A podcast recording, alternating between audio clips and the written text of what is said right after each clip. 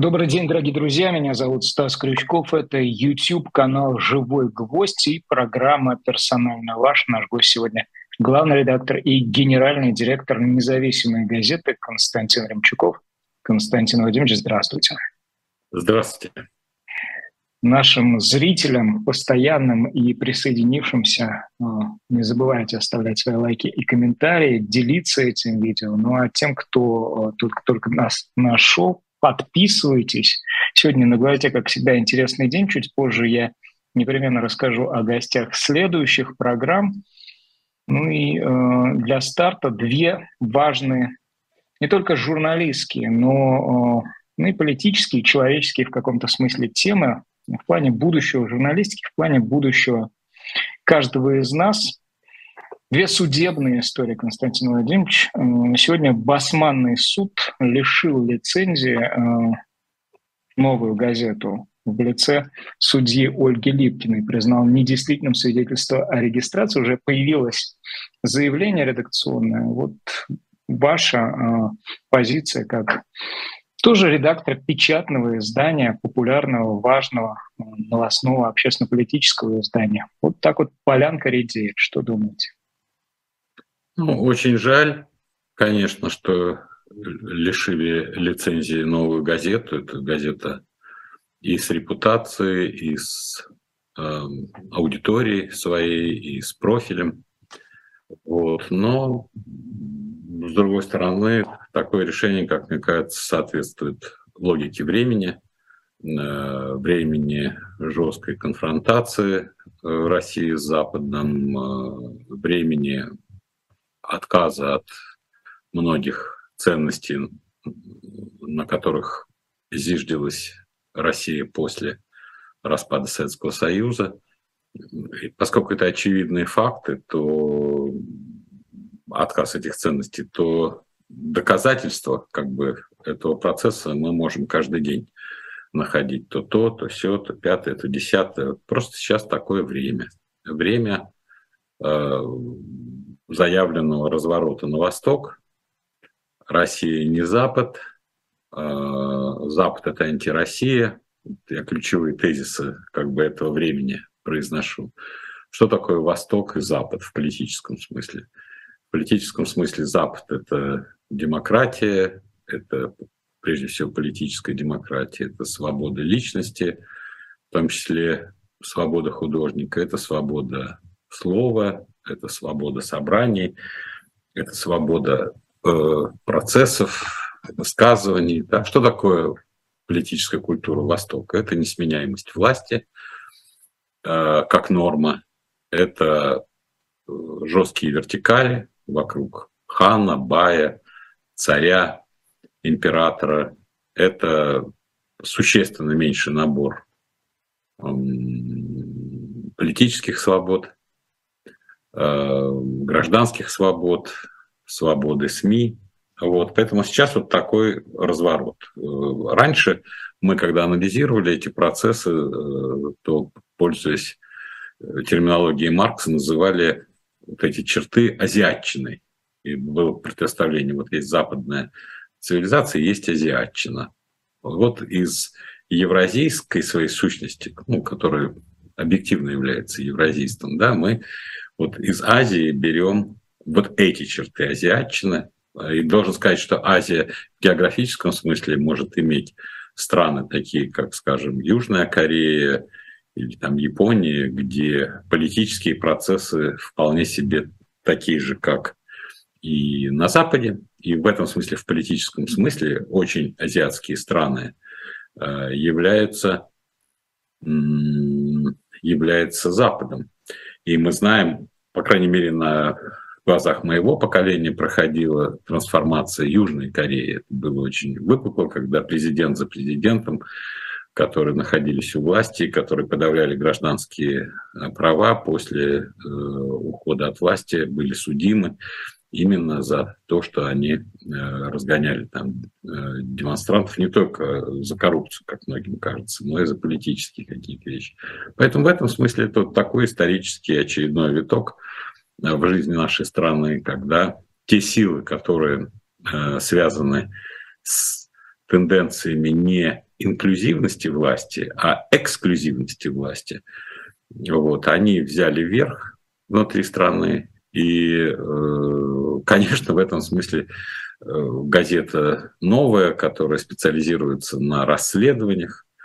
Это, она не газета в обычном смысле, вот с повесткой э, общефедеральная газета, которая различные стороны жизни, как там Нью-Йорк Таймс или Вашингтон-Пост. Нет, это расследовательская газета, которая остро нацелена на разоблачение, на вскрытие чего-то. И сейчас, раз э, с моей точки зрения возобладал тренд на вот это э, азиатчину э, в развороте России на восток, то, конечно, эта газета не может существовать, потому что исчезает как бы объект исследования потому что каждая такая публикация, она э, ослабляет власть, потому что показывает, что во власти есть какие-то недостатки. О своих недостатках в этой модели, это вся так было, будут говорить не критики, а самокритики. Это основной конек советской эпохи, когда говорилось о том, что критика, просто, ну, просто так произносили слово критика, а потом упор делался на самокритику. Вот партия сама себя разоблачила, партия сама выявила культ личности Сталина, а вы помалкиваете, потому что это партия сама. То есть вот до момента X, когда партия сама или руководство страны само начинает заниматься самокритикой, вот таких сторонних критиков, как «Новая газета», мне кажется, быть не должно. Смотрите, есть еще одна история, история с э, журналистом Иваном Сафроновым. Буквально через час э, начнется оглашение э, приговора по гигантскому какому-то сроку запрошенному гособвинением. Это та же самая история разворота в сторону азиатчины или это нечто более широкий посыл имеющее? Не просто не ведите расследования, не разговаривайте с иностранцами, просто молчите. Ну, мне кажется, там немножко другой аспект. Все-таки новая газета попала, как мне кажется, вот в этот тренд э, разворота э, на восток с э тем, чтобы взять с востока э, вот эти репрессивные вещи. А э, Сафронов, ну, мое ощущение, по крайней мере, когда это дело возникло, это просто э, ну, борьба спецслужб за доминирование в повестке, что можно о чем можно писать, о чем нельзя писать. И это было более ведомственное. Разворот на восток и азиатчина – это политические как бы решения, а мне кажется, по Сафронову это э, ведомственное решение э, запугать всех, кто собирается чего-то там обобщать, эти данные, потому что очень широк круг я так понимаю, информации, которая является открытой, но собранная вместе, трактуется э, следствием как э, помощь врагу, из-за которой грозит срок там, 24 года. Вот. И я так понимаю, что все шире и шире именно такое толкование. Ты берешь Э, из открытых источников, но если это определенным образом скомпоновано и кому-то передано, тот, кто относится к категории недружественных государств либо лиц, то это может трактоваться как и госизмена, и предательство, и, и так далее. И это серьезная, ну, как бы ведомственная победа продвижения этого кейса, с моей точки зрения, потому что, как известно, экономическая разведка, ну, предположим, экономическая разведка, она мне Э, как бы я занимался этой темой в 90-е годы еще. Э, что такое? Ну, прочитал, по крайней мере, несколько серьезных э, книги, наверное, это сборники были. Вот. И экономическая разведка на 95% из открытых источников. Вот ты анализируешь открытые источники, и экономическая разведка дает тебе после этого представление о том, как куда будет развиваться страна, и ты в состоянии принимать очень серьезные решения ценой в миллиарды долларов. И экономическая разведка э, этим отличается от так называемого промышленного шпионажа, в котором главная цель разведчика – это украсть что-то. Это все фильмы Джеймса Бонда, когда ты должен проникнуть на какую-то секретную лабораторию и вытащить какую-то маленькую штучку и привести ее, и у тебя будет победа. Вот промышленный шпионаж – это вывоз конкретной детали, конкретного прибора, конкретного ноу-хау, конкретные формулы атомной бомбы – это одно дело, а экономическая разведка – другое дело. Промышленный шпионаж есть? Ну да, есть. В частности, американцы обвиняют китайцев в том, что 300 тысяч студентов, стажеров и аспирантов ежегодно, которые ездили в Штаты, Э, в 2000-е годы, они занимались в значительной степени промышленным шпионажем, вывозили в том числе и какие-то э, знания. И помимо этого они вывозили э, там, 200 тысяч диссертаций, исследований и создали в Китае, наверное, самая лучшая библиотека по научным тематике, которую вот эти аспиранты, стажеры и студенты Э, привозили и сдавали в этот э, единый фонд научных исследований. Вот, поэтому Иван Сафронов, э, все поняли, что если вот такого кейса не будет, это же прецедентные случаи, да, то и они создадут сейчас прецедентный случай, большой срок, да, за что там все говорят, да нет, это же все было открыто. Нет, это было хотя и открыто, но так собрано и так подано, вот с тем, чтобы э, безопасность э, силы безопасности страны таким образом обеспечивали, как им кажется, свою безопасность. Константин Владимирович, а вот на этом э, Западе, о котором мы говорим, промышленная разведка, она хоть где-то является статьей уголовного законодательства? Ведь это же род деятельности ну, менеджеров и специалистов, или все-таки ну, все зависит от того, что вы промышленно наразведывали, да, и а, нашпионили и вытащили. Нет, вы сказали, что это того... две разные вещи. Нет, вот говорю, промышленный шпионаж – это когда вам известно, что есть секретная лаборатория, mm-hmm. когда происходят какие-то изыскания, и вы проникаете туда и вытаскиваете экземпляры, образцы, э, пробирки и, и так далее, и докладываете то, что э, правительство хотят скрыть или соответствующие ведомства то, что не для э, общего доступа. А экономическая разведка – это то, что для э, общего доступа. Вот я знаю про экономику нашей страны, допустим, про экономику, я думаю, Китая. Я очень неплохо за последние полтора года делаю ежедневно, еженедельный мониторинг, продвинулся. Да, и про экономику Америки я знаю больше, чем огромное количество специалистов. Э, которые даже целые институты. Просто потому, что у меня такое хобби, я занимаюсь, и я понимаю все тренды. И я могу предсказывать, что будет идти, куда.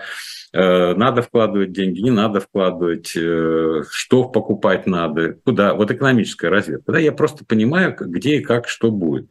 И мне доставляет просто удовольствие. Но я не выхожу, условно говоря, за рамки этого кабинета. Мне достаточно всех открытых источников, мне не нужно лезть ни в какие заседания секретные, там, кабинеты министров нашего, э, чтобы понять, что и как будет. Да, мне достаточно регулярно смотреть постановления, там сегодня публикуют, как будет э, развиваться дальше наша страна. Я вижу, что там э, возникают какие-то соображения, предусмотреть заключение договоров в технологической области, чтобы заказчик технологического какого-то продукта заключал долгосрочный контракт на покупку этого же продукта, если он соответствует заказчикам. То есть вот и мне достаточно сегодня прочитать э, перед нашим эфиром э, такую статью э, э, в решениях, которые приняты, и иметь представление, что начинают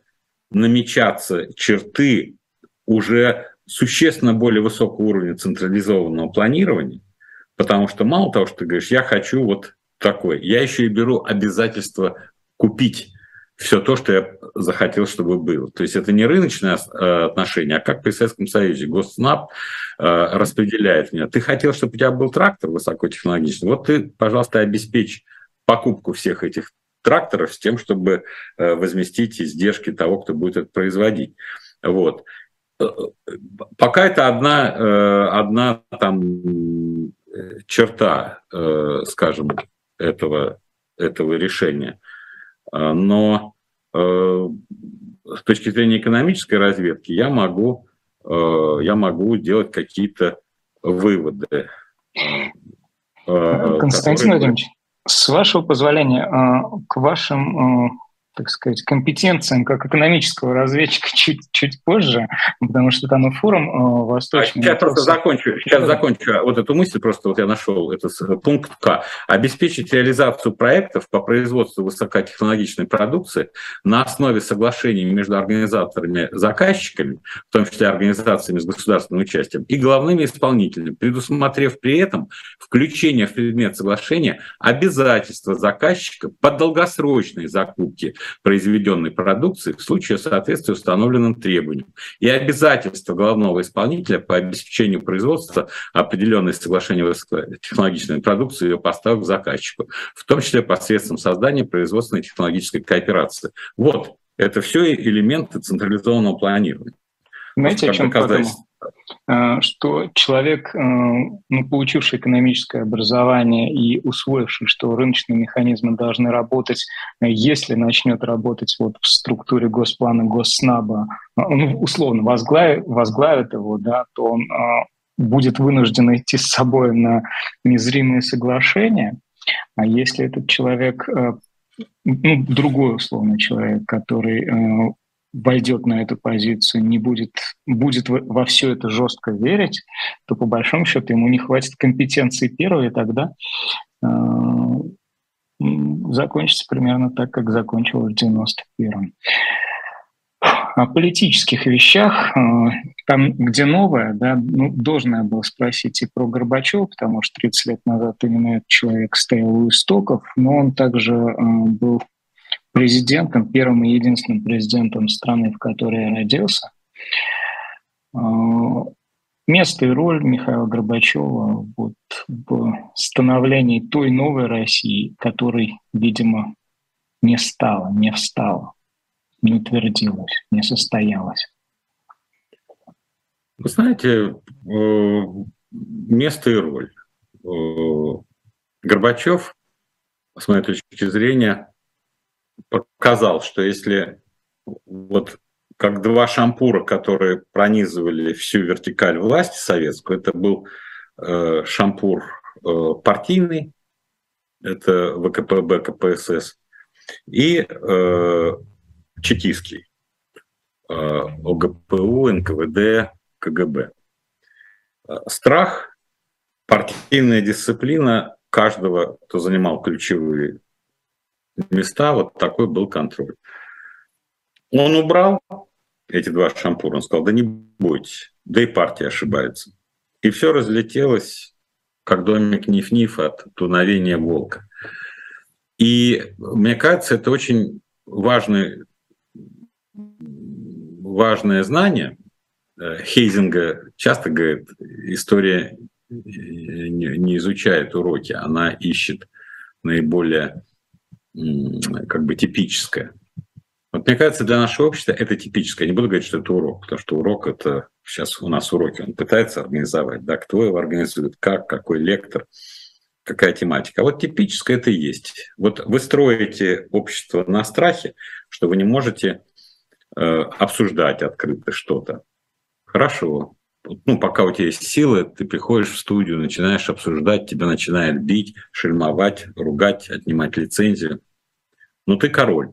Но потом наступает обязательно такое время, э, меняется власть, и приходит кто-то, который говорит, ну а что ты боишься спорить? Ну, спорь. И тот, который вот еще вчера был фактически с такой мыслимой дубиной, иногда и с прямой дубиной в руках, бейсбольной битой против своего оппонента, вдруг выясняется, что и аргументы его слабы, и они непоследовательные, они противоречивые, в них нет логики, и они не объективны. И тогда выясняется, что все люди смотрят и говорят, ха-ха, а что ж ты так щеки-то надувал? Мы к тебе даже подойти боялись. Вот это то, что происходило при Горбачеве. Сначала с 85 года он еще этого не очень понимал. Но в 87 году, в январе, ему потребовалось вот, ну, почти два, чуть меньше года, в 87 январе был пленум по идеологии, там уже Яковлев продвинул э, вот эти гуманистические идеи, пока Горбачев пытался перезарядить экономику, но у Горбачева не было толковых советников по экономике, поскольку все наши академики, они были не по поводу рынка, а по поводу различных форм не рыночных, а какие-то кооперативные, арендаторы. И вот все им советовали, и он все колупался, думал, что эти микро, микро изменения приведут к чему-то хорошему. А, а в идеологии был Яковлев, последовательный антисталинист. В международных делах э, выдвинулся Шеварнадзе, который понимал, была достаточно э, целостная концепция э, того, что можно безопасность обеспечивать э, не только паритетом оружия, но и э, добрососедскими отношениями, основанными на доверии. Э, это вообще, кстати, вся идея мира после Второй мировой войны. Это даже Труман об этом говорил, что вся концепция э, мира основана на ООН, на вот этих постоянных членах Совета Безопасности, на том, что наступило после разгрома фашизма, это все равно какие бы мы институты не создали, должно быть личное доверие между руководителями. Это вообще чрезвычайной важности э, факт. И неудивительно, как только личное доверие между руководителями исчезло, и рухнул фактически этот мир Потсдамско-Ялтинский. Вот. И в 1987 году, через полтора-два года, на, на, началось вот это, э, то, что Горбачев говорит, ну, обсуждайте там, ну, выбирайте. Э, каких-то руководителей, ну давайте послушаем, что они знают. Это же на уровне здравого смысла нормально. Э, ну иди, ты начальник, иди встретиться с коллективом. А там бойкий какой-нибудь попадается и срезал тебя, и покатилось. Вот. И мне кажется, что вот это самый главный, э, то, что я вижу, типологическая черта для общества нашего, в котором в момент, когда наиболее сильно видны административные, политические ограничения в стране, э, и кажется очень страшно, надо знать, что наступит такой момент, когда хватка ослабеет или придут другие люди, которые воспитывались уже по-другому, ну, чуть моложе, которые знают, что вообще-то ничего ненормального нет, чтобы люди высказывали свою точку зрения. И тут-то выяснится, что одностороннее давление э, атрофировало способность к критическому мышлению, к поиску аргументов. Э, и тогда э, очень быстро э, происходит демонтаж этой системы. Очень быстро. Это при Горбачеве оно произошло прямо вот так и, и, и ничего не стало. Все стало не страшно. По вашему ощущению, сегодня, в дне э, сентябрьском 2022 года, среди тех, кто во власти, много э, тех, кто ну, по необходимости занимается этим раздуванием щек и э, в случае необходимости другого рода вот также может легко перестроиться. Вы знаете, я думаю, что да, потому что все-таки 30 лет мы же жили в условиях, когда это нормально, и другая точка зрения, и вот то, что там новая газета писала. Ну и что, кто-то развалился, что ли, от того, что новая газета писала. Просто неприятно, да, то, что они там что-то вскрывают э, про э, какие-то э, владения, собственности. Вот. Сейчас надо сделать так, чтобы никто ничего не вскрывал, чтобы вот был такой вот искусственная монолитность. Вот власть такая цельная, вся, вся такая э, заточенная только на одно дело, а это не, нечего совать э, свой нос. Вот. Поэтому я думаю, что их много. Конечно, они Э, они же все замаскированные. Константин Владимирович, а вот институты, институты восстанавливаются так же, как приходит осознание того, что много, можно говорить, или это э, требует значительно большего периода времени? Потому что сегодня ну, деформированная институциональная среда у нас. Нет, вы знаете, институт – это такая вещь. Да? Что такое институт вообще? Институт – это э, наиболее типические вещи, которые позволяют решать какие-то проблемы. Иногда это бывают э, традиции, иногда это бывают привычки. Это тоже институты. Да? Они базируются. Самые надежные институты, которые э, включают в себя традиции и привычки. Вот.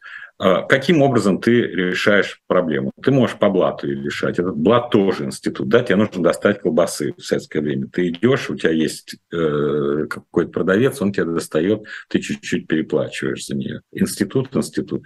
Может институт быть рынка, когда ты берешь и говоришь, любой, кто производит колбасу, привози ее сюда, торгует. Вот. А с точки зрения общества и издержек, безусловно, второй, второй институт лучше.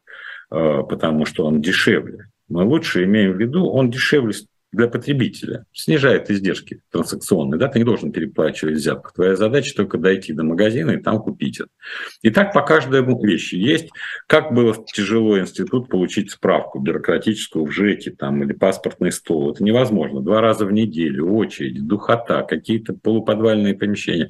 А сейчас МФЦ работают, и вообще даже ходить никуда не надо. Заполнил по большинству документов. Вот сейчас у меня там перерегистрация э, каких-то документов на, на, прям на сайте заполнил, фотографию свою э, прицепил, э, отослал, э, в течение месяца я это получу. Тоже институт. Поэтому я думаю, что институт не так сложно его восстановить будет, как многим кажется.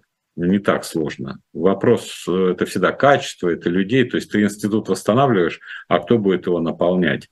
Э, сколько людей сейчас эмигрировало?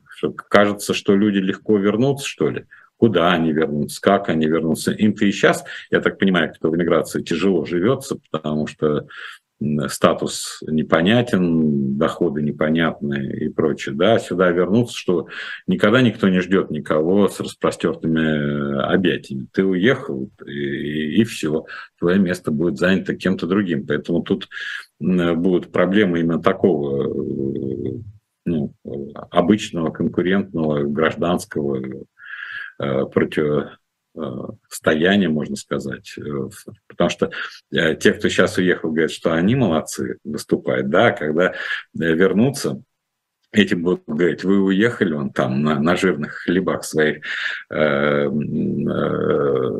существовали, да, а мы здесь вынесли на своих скорбных плечах всю тяжесть э, невзгод и лишений. Поэтому я думаю, что легкой жизни не будет, но это мы уже понимаем, никогда в наших землях легкой жизни не будет. Но и э, я не вижу проблемы восстановления института, если ты четко представляешь, как должен институт работать. И э, институтами манипулируют. Вот сегодня я целый день читал там по экономике, как они собираются нефть ограничивать э, в ценах, какие аргументы э, приводят. И это поразительно, что Джанет Йеллен, министр финансов США, говорит, вы знаете, что именно картельное соглашение, картель, это запретное слово для рыночной экономики, картельное ценообразование на российскую нефть будет чуть ли не самым главным инструментом борьбы с инфляцией в Америке и благом для американского народа, ну и, наверное, для европейцев тоже. То есть вот абсолютно нерыночный механизм, и, и еще раз говорю, год назад требовали с ОПЕКом расправиться, расправиться, потому что картельные соглашения не рыночные, давайте будем всех судить. А, и штрафовать. А сейчас вот рассказывают, как они к 5 декабря предложат какой механизм э, картельного а ценообразования. А? Потолок цен это и есть а, тот самый Получается, с одной стороны, ну да, потолок цен и как его обеспечить. Там с 5 декабря будет только на нефть, с 5 февраля это нефтепродукты, два типа нефтепродуктов. Как они будут страховать и финансировать. И они уже так говорят, поскольку наш вице-премьер Новых сказал, мы не будем ничего продавать по ценам потолка нефти, они говорят, ну да, такое возможно. Но поскольку Россия если начнет искать, 90% всех поставок нефти, они страхуются пулом лондонских компаний. Предположим, мы уходим из этого пула, ищем других страхователей, других финансистов, кто будет эти сделки финансировать. Но западные эксперты исходят из того, что э, совокупные издержки на обход – все равно будут такими, что они сократят доход российского правительства. В конце концов, они говорят, цель же у нас одна, чтобы у Путина было меньше э, денег, которые он может тратить на военную операцию. Вот. Поэтому с этой точки зрения э, мы сейчас говорим об институтах. Институт ценообразования – это рынок. Вот. Институт э, Потом он корректируется картельными соглашениями по выпуску объем регулируется не совсем, рынок уже получается, но ценообразование в соответствии с данным предложением нефти все-таки рыночное. А сейчас они говорят, нет, мало того, что картель будет указывать, сколько нефти на рынок, еще мы картельно будем указывать, какая цена должна быть на российскую нефть. То есть два нерыночных ограничения вроде в институциональной рыночной среде. Поэтому все это вводится легко, если у тебя есть представление, чего ты хочешь э, в голове, ясно. Поэтому А тут ведь еще есть фактор доверия, потому что для того, чтобы это этот механизм картельный функционировал, я так понимаю, необходимо еще участие э, в этой игре двух важных игроков. Это э, Дели и Пекина, потому что без того, чтобы опосредованно через эти страны каким-то образом гнать э, нефть, эти механизмы будут работать более проблематично. Или я недопонимаю? Э, они работают плотно. Э, сейчас делегация вот и в Дели приехала, американская. И с большой выгодой для себя, надо сказать, согласитесь. Да, да, не, ну, он, э, Wall Street Journal пишет, там в 30 раз больше суточная закупка нефти Индии, чем год назад. В 30 раз. В 30 раз. А министр э, финансов, по-моему, Индии э, говорит, вы знаете, 60 миллионов индийцев ежедневно заправляют баки своих автомашин бензином. Моя задача как э, министра обеспечить, чтобы этого бензина было в волю и чтобы он не был дорогим.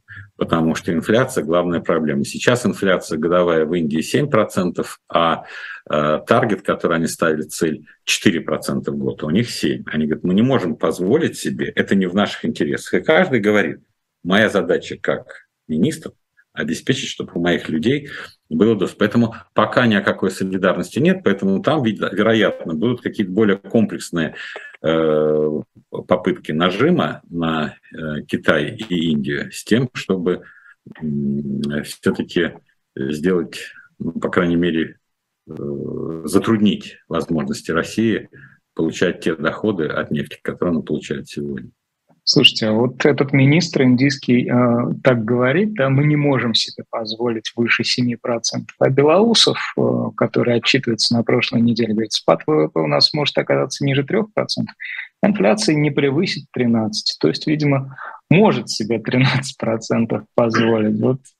Ну, у нас же с инфляцией э, такое, я считаю, очень ну, То есть Елен нам не указ, да? И... Даже нет, а, а, тут так окостенелость подходов. Тут, тут угу. э, кто силен, тот, тот силен. Понимаешь, он же никого больше не слушает. Тут можно иметь высокую инфляцию и можно иметь высокие темпы роста. Можно? Можно. Тогда что надо делать? Надо стимулировать это развитие, чтобы высокие темпы роста. Что такое высокие темпы роста? Это прежде всего создание рабочих мест и э, зарплаты будут повышаться, и количество людей, которые их получают, расти. Будут они испытывать инфляционное давление? Ну, конечно, конечно, будут. Но а у них будет и доход расти, и производство будет расти. Есть такие модели э, экономического развития. А кто-то говорит, нет, вот пусть не будет никакого производства, но когда не будет производства, у нас э, инфляция умрет вместе с людьми. Поэтому в данном случае мы уже тысячу человека часов проговорили на эту тему. Э, и я думаю, что подвижки никакой нет. Э, Эльвира Набиулина круче всех, всего экономического и финансового блока э, в стране, а ее целевой показатель – инфляция, несмотря на то, что она называется макрорегулятором. Если бы она была просто ЦБ и не было бы закона о том, что это макрорегулятор, я бы считал, что она исчерпывающим образом справляется со своими э, обязанностями. Но после того, как добавили в закон о ЦБ функцию, что это макрорегулятор, с мое понимание и трактовка этого э, макрорегулятора сводится к тому, что макрорегулятор тоже отвечает за развитие, за рост, в том числе и экономики, и доходов. И здесь Э, Эльвира говорит, нет, это не я, это вы давайте. Решетников, Силуанов, Мишустин, давайте работайте, Белоусов, и что-то там придумывать. Э, вот. А у них не получается, потому что их инструментарий ограничен э, дорогими, относительно дорогими деньгами. Ну и базовый, конечно, то, что они не знают, как стимулировать рынки. Потому что стимулировать рынки, это значит стимулировать частные инициативы. Частная инициатива – это частный интерес. Частный интерес – это э, все-таки какие-то элементы свободы. А сейчас контртренд от свободы к азиатчине, он, э, не, ну, про, про него можно сказать, но на практике мы не видим. Ну, поэтому мы о перспективах роста говорим. В этом году минус 3, а в следующем да. году минус 1. То есть растем от минуса к минусу. Такой отрицательный ну, рост. Про следующий год же что, э, вольно говорить. Давайте скажем 0,5, ничего. Ну, а будет там минус 4 э, и потом объяснят чем-то, почему это случилось. Это, это я даже все эти прогнозы, даже краткосрочные, они вообще не имеют никакого смысла. В наших условиях я не знаю ни один прогноз, который бы подтверждался. Ну вот есть прогноз данный сегодня на Камчатке. Видимо, теперь э, Россия становится страной восходящего солнца. Вы говорите, что многое упирается в доверие, взаимоотношения между лидерами. Путин, видимо, такую занял позицию, что нет, я здесь сижу, но и не надо. Вот нужно будут. Э, мы свои озабоченности высказали, листочек этот э, в декабре прошлого года сформулировали, все, сидим, ждем. Ждем так, как умеем, да, с всеми действиями вокруг СВО. Но тут на Западе элита э, меняется. Собственно говоря, э, в Праге я вчера видел э, большая демонстрация, много-много перипетий. И правительство в одном из ключевых игроков G7 сегодня сменилось. Вернее, лидер, да, Ли Страс, все-таки возглавила британское правительство, британский кабинет, победив Рижи Сунака в голосовании вот этом консерваторском. На ваш взгляд, э, может сформироваться такой новый пул западных лидеров, э, при которых, или в диалоге с которыми э, вот, формирование нового какого-то порядка для Путина окажется приемлемым. Э, порядка в том смысле, что вот, ну, ну, новая система организации, что взаимоотношения между странами. Потому что в ноябре и в Штатах там э, выборы да, Конгресса, и Байден не такой юный, скажем. Ну, Вы знаете, вопрос-то назревает. Ну, вы отталкиваясь от лист трасс, вот все, что я прочитал, к нашему эфиру про Лиз Трасс сводится к тому, что это, это женщина-сюрприз. Вот. И напряглись, напряглись и в Вашингтоне, э, потому что,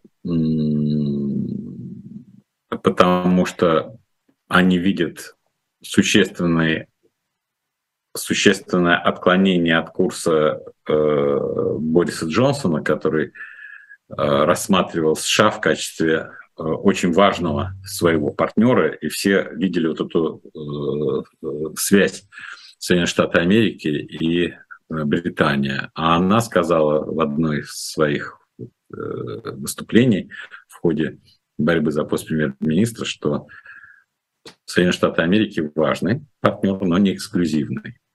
Вот, это первое. Второе, она маниакально будет бороться э, за Брекзит. Это такой фанатичный э, человек, поэтому все ожидают, что сейчас начнутся какие-то резкие движения, там, в том числе и по торговому договору, там, где у них с Ирландией есть э, напряженности. Так что я думаю, что э, Ли Страс э, своей необузданностью удивит и европейцев, и американцев но и она последовательная э, противница Путина и России. В данном случае никаких шансов на какую-то нормализацию отношений с ней не может быть.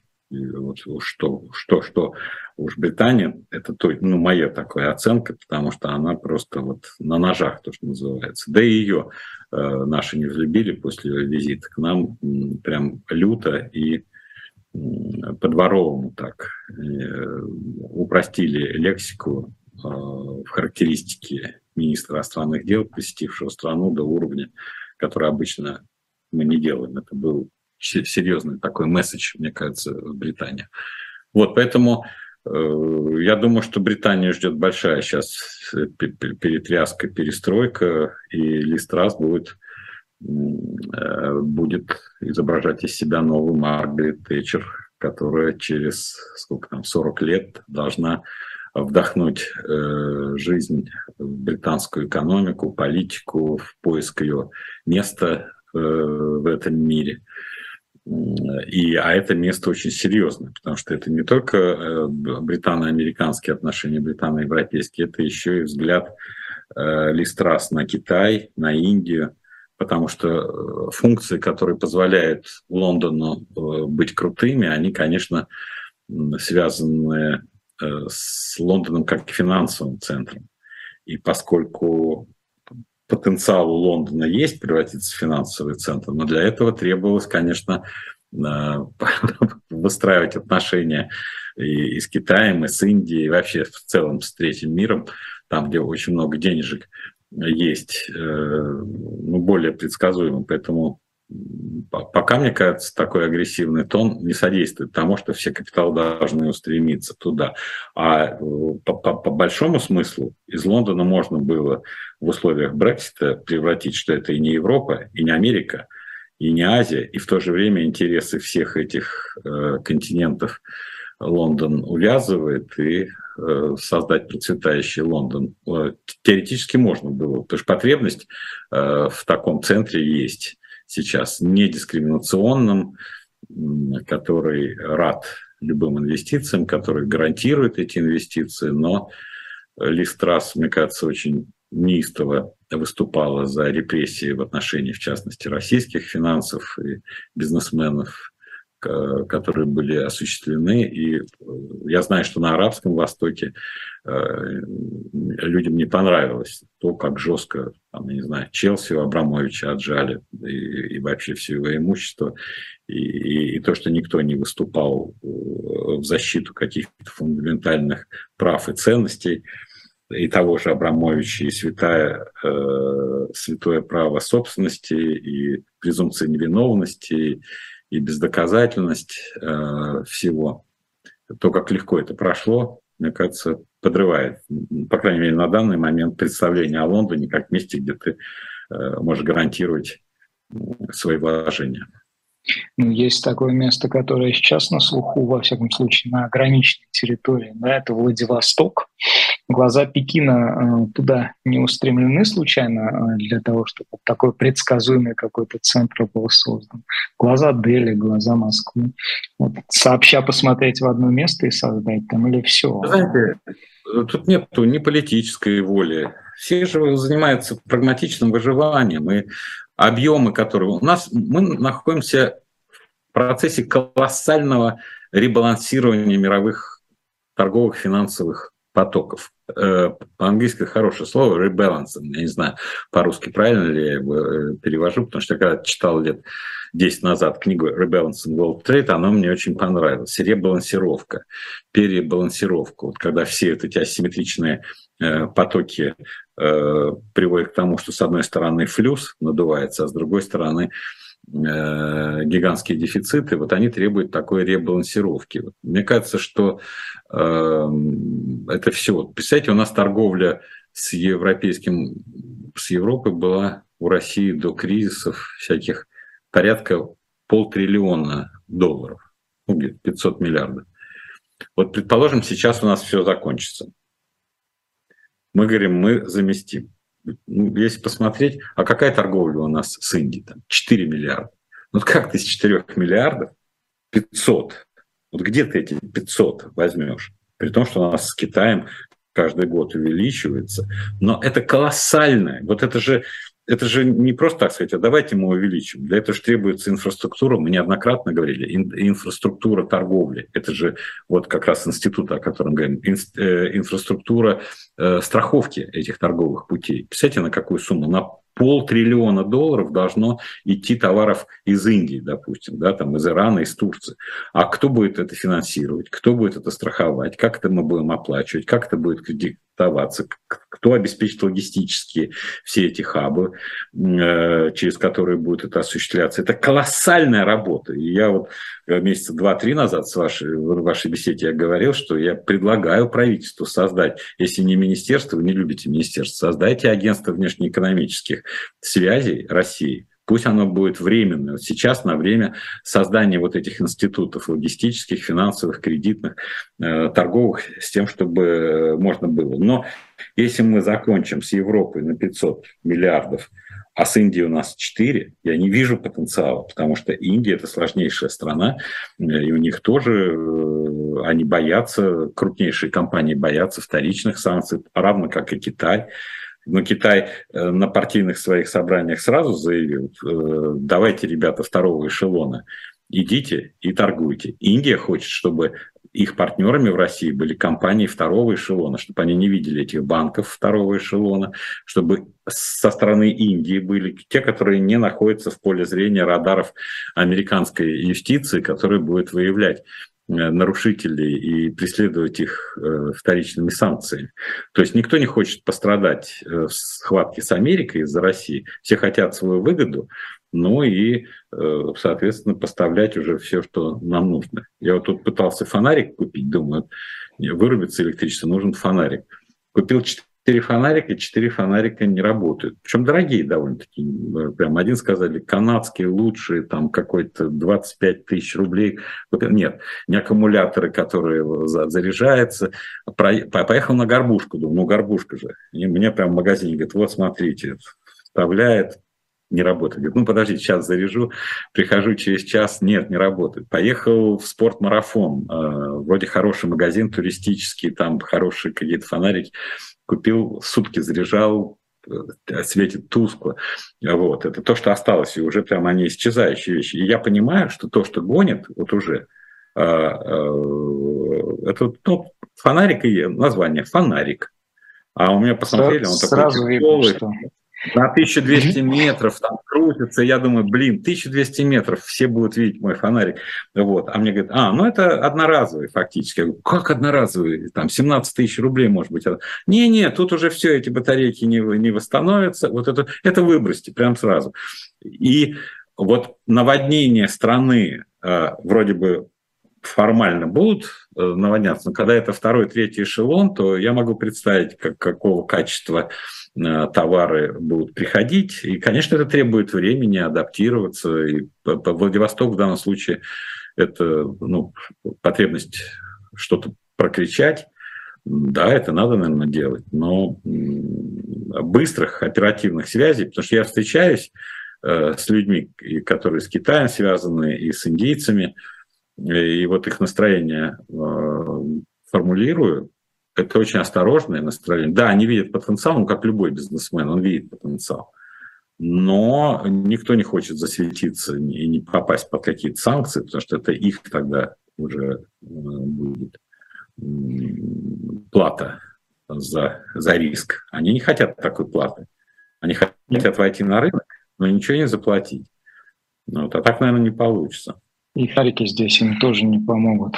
Вы, видимо, к длительному периоду темноты готовитесь. Но смотрите, вот помимо логистических вот Пять лет. Вещей...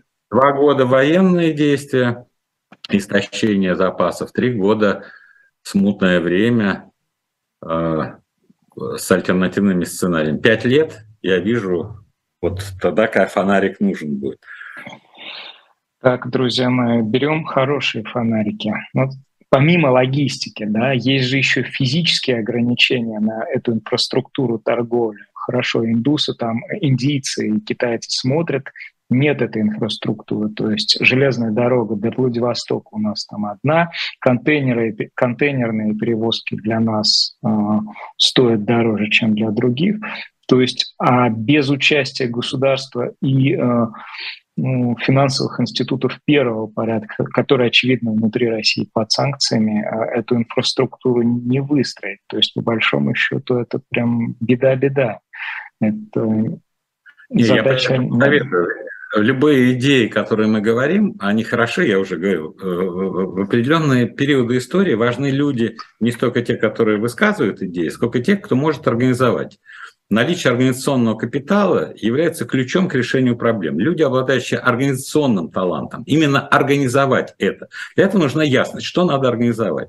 Поэтому я и предлагаю создать агентство по внешнеэкономическим связям, которое должно напрямую подчиняться премьеру. Его не надо давать в ведомство, в министерство, потому что да, будет конфликт. А премьер, который заинтересован это его оценочный показатель деятельности. Он должен показать, как он создал эти коридоры новых поставок. Вот он пусть их курирует, и у них получается административный вес даже провести совещание у такого агентства. Все министерства пришлют своих ответственных людей на это совещание и выдадут планы, если они знают, что это агентство подчинено или управление. Подчинено лично премьеру, потому что будет доложено лично Мишустину о том, что кто-то э, халтурно подошел, кто-то к этому.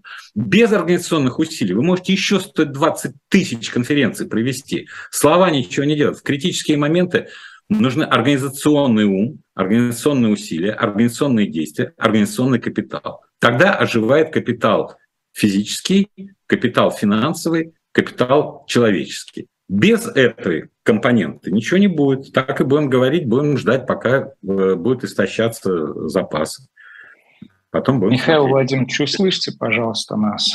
Подумайте об этом агентстве. Это действительно важно. Кстати, по поводу важного. Тут целая плеяда разговоров инициирована со школьниками. Президент в Калининграде выступал. Вот сегодня, э, так понимаю, на другом конце страны вновь э, про то, ради чего жить сказал, жить э, надо ради того, что, за что можно умереть. Ну, собственно, здесь ничего для нас. Ну, как вы думаете, есть что-то в этом ну, дикое от азиатчины, от, э, э, с которой мы начинали, в том, что к нам вновь вернулась в школу вот эта вот штука, которую я помню в виде классных часов школьных, в виде 10 минуток политинформации и прочего, прочего. Слушайте, ну я не так, э, как вы отношусь к этому. Вы же видите, вот были у вас эти классные часы, а вы какой хороший парень, судя по всему. Неплохой. Да, ну, значит, не так оно портит, как многим, многим кажется. Еще раз говорю, слова, которые э, слова должны задевать. Вот я э, помню в юности, поскольку Галича очень любил, то сейчас вот в это время э, он все время у меня звучит, то так, то так, то различные. Вот скажет кто-нибудь слово, у меня сразу хоп, Э, аллюзия, либо воспоминания. Все шло по плану. Да, все же говорят, что все идет по плану. Все шло по плану, но немного наспех. Спускался вечер, спал младенец в яслях. Статисты робко заняли места, и Матерь Божья наблюдала немо, как в каменное небо Вифлеема сходила благовещение звезда. Но тут вертеп ворвались два подпаска и крикнули, что вышла неувязка, что праздник отменяется, увы, что римляне не понимают шуток и загремели на 15 суток, поддавшие на радостях волхвы. А три волхва томились в карантине. Их в карантине быстро укротили, лупили и под вздох, и по челу, и римский опер, жаждая награды, им говорил, Сперва колитесь, гады, а после разберемся, что к чему. И понимая, чем грозит опала, пошли волхвы молоть, что не попало, припоминали даты, имена, и полетели головы. И это была вполне весомая примета, что новые настали времена. Вот 40 лет, и это во мне звучит, все, что по плану, но немного наспех, и полетели головы, и это была вполне весомая примета, что новые настали времена, мне кажется, что мы близко подходим к этому моменту. Облака... Быстрее, быстрее, чем кажется. Облака в Абакан не станут быстрее плыть. Вот у меня часто звучит другая, да, другая песня. Тоже а, облака И полстраны по кабакам. Да. И полстраны по кабакам. Да. Но это, говорю, это у каждого свое. Поэтому э, тут же э, вот что воспитывает или что образовывает? Прослушанная лекция или какие-то размышления, либо то, что проходит в тебя в сердце, в твой мозг, и ты понимаешь э, драматизм этой ситуации, ты понимаешь реальные альтернативы. Я же читаю, э, ну какие-то все время выкидывают интернет аргументы э, людей, э, которые считают, что они имеют право воспитывать людей, они не кажутся мне очень убедительными. А если они мне не кажутся убедительными, почему они должны казаться кому-то убедительными? То есть можно создавать видимость, что вы слушаете, тем более, как я говорил, вот в той ситуации, когда реально противостоять аргументами, словами без э, опасения быть наказанными немедленно э, отсутствует, то тот, кто вещает, он кажется ужасно могучим, сильным, всесильным. А потом, как только появится кто-то, скажет, ну-ка разъясни, пожалуйста, по пункту номер два. Б, М, А, и все разлетится. Еще раз говорю, это э, банально, но э, все больше и больше ощущение, что все вот эти формы придумываются для текущих целей. Вот сегодня надо удерживать здесь, сегодня нужно иметь финансирование этих проектов, сегодня нужно докладывать, что мы создаем великолепное будущее поколение, которое предано нашим идеалам. Но э, дело э, Ленина переживет века. Но на каждом же заборе было написано, на каждой же растяжке, на каждом же учреждении, заводе. Но переживет, дело КПСС э, переживет века. Ну, не пережило Э, а уж э, Сталин, гений всех времен и народов, переживет века, имя Сталина будет светиться вечно. Ну, это все слова, еще раз говорю, да, наш народ любит слова, безусловно. Это народ слов, менее рационально мыслящие. Но слова, они все равно ограниченной годности. Ты произносишь их, можно даже заплакать в какой-то момент, как трогательно все. А потом наступает новая реальность, э, и вдруг другие слова начинают, и люди также верят другим словам. Поэтому я на слова обращаю внимание ровно такое, которое требуется для того, чтобы анализировать эти слова, но никак не с точки зрения протяженности воздействия этих слов на умы, на поступки и на будущее. Нет. Но ведь, смотрите, есть же слова, которые изначально рождаются так, чтобы э, действовать в вечности. Я вот у вас на независимой читал неделя-две назад публикацию Александра Викторовича Минкина про театр Крымова, а, и все. И где теперь театр Крымова? То есть они на слова, которые ну, призваны быть э, отраженными вечности, но адресованы весьма ограниченным кругу лиц. Да? Но Бог, ну, сколько там этих театралов московских? И тоже, тоже закрыва, закрывает. Вы, вы лишний раз подтверждаете мою гипотезу, что ничего вечного в области слов нет.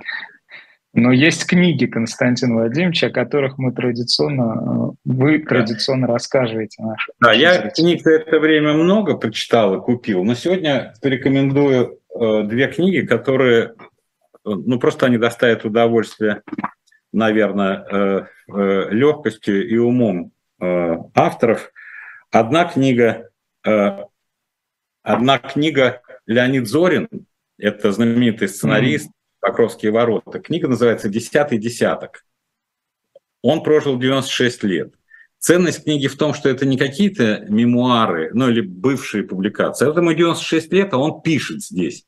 Это поражает ясность мышления, тональность мышления, то, о чем он говорит. Он все время как бы говорит с более молодым поколением, поэтому я адресую ее даже тем людям, которые хотят спокойный разговор мудрого старика э, с собой. Он говорит, и на, прост, на пространствах, где, как однажды презрительно оскалился Вяземский, от мысли до мысли 5000 верст, свобода не столь уж необходима. Или понятно, что русскую литературу не оставляла ее потребность в несочетаемых началах и непредусмотренных развязках. И не случайно души в ней мертвые, а труп, соответственно, живой. Вы, разумеется, полагаете, что это великие метафоры. Нет, это великие догадки. Живой труп или «Мертвые души», значит, Зорин. А вторая э, Куджава с легкой прозой, Булата Куджава. Э, я просто хочу порекомендовать, во-первых, великолепная проза легкая, во-вторых, тут есть мой любимый рассказ «Отдельные неудачи среди сплошных удач», отдельные неудачи среди сплошных удач. Великолепно, как молодой Акуджава приехал в Москву, хотел девушек с другом Э, познакомиться, как они бродили по Тверской в надежде встретить голубоглазую в красивом свитере, все понимающее, любящее Верлена. Вот. И как досталось ему две каких-то коротышки, вот друг э, напился, он оказался в ресторане, а перед этим Акуджава купил импортное пальто э, морковного цвета. Пришли в ресторан, эти девушки разбитные, Э, он хотел сухого вина и яблок, а они заказали все, включая черную икру. Расплачиваться было нечем. Он спустился вниз, отдал официанту свое вот это э, пальто трофейное и, подняв воротничок, э, по первому снегу пошел домой. Отдельные неудачи среди сплошных удач. Это ирония человека, который прожил это время. Мне кажется, оно поднимет настроение и даст э, ну, хорошие ассоциации со своей жизнью и оптимизм на будущее. Была Джава из школы на фронт. Нас ждал огонь смертельный такой. А книжку Зорина еще раз можно? Как называется? Я себя запишу. Зорин «Десятый десяток». Десятый десяток. Да, это Сегодня... десяток. Новое литературное обозрение, да. Великолепно. Константин, Константин Владимирович, спасибо вам большое. Э, гостем программы «Персонально ваш», да, собственно говоря, главным действующим лицом в программе «Персонально ваш» сегодня был главный редактор и генеральный директор независимой газеты Константин Ремчуков. Я, Стас Крючков, прощаюсь с вами, но э, день на живом гвозде только начинается. Кстати, подписывайтесь на наш канал, ставьте свои лайки, оставляйте комментарии. Сразу после нас атака с фланга в студии журналистка Лиза Лазерсон и политика-журналист Максим Шевченко а, проведет этот эфир из студии Никита Василенко в 17.05 великий, не побоюсь этого слова, Лев Гулько в программе «Слух и эхо», человек-легенда, человек ну, который для меня во многом с эхом, со старым ассоциируется. Бесконечно люблю, уважаю. 19.05 особое мнение политического аналитика Валерия Соловья. Ну а на канале «Дилетант» сегодня в 18.05 программа «Тираны». В центре внимания Муаммар Каддафи. Я говорю вам до свидания. Надеюсь, что еще раз с вами как-нибудь увидимся и услышимся. До свидания еще раз.